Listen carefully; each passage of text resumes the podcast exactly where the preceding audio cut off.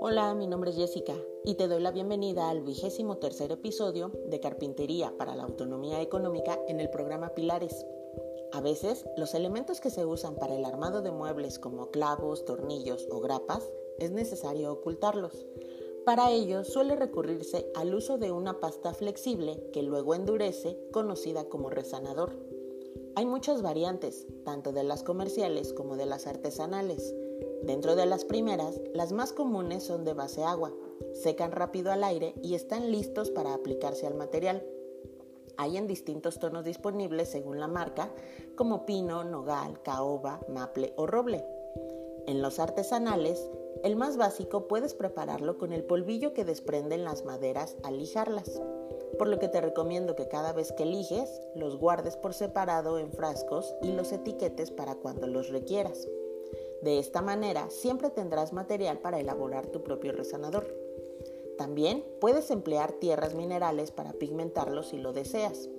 Te sugiero que como básicas tengas tres, roja, amarilla y negra, ya que con estas puedes lograr muchas combinaciones variando únicamente las proporciones. Y los otros materiales que necesitas son pegamento blanco, jugo de limón, este es opcional, espátula, y una base de triplay que ayudará a absorber el exceso de humedad si te pasas de agua, ya que debe usarse al mínimo. El limón evita la oxidación u oscurecimiento del resanador. El pegamento es el aglutinante y vehículo para que la pasta rellene y se adhiera a la madera. Y el agua solo la hace más manejable. Antes de comenzar, determina la cantidad que necesitarás según la superficie que debas cubrir y prepara una cantidad extra, ya que tiende a reducir su volumen al secar y generalmente es necesario realizar dos o tres aplicaciones.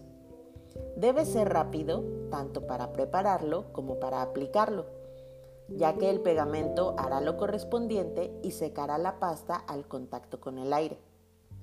Primero, combina en el triplay el polvillo de la madera con los pigmentos hasta acercarte a la tonalidad que busques y rompe con la espátula los grumos que pudieran haber.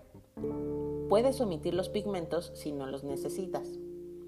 Por cada parte de la preparación anterior que uses, añade tres cuartas partes de pegamento y una cuarta parte de jugo de limón y mezcla rápida y constantemente hasta integrar todo y formar una pasta homogénea.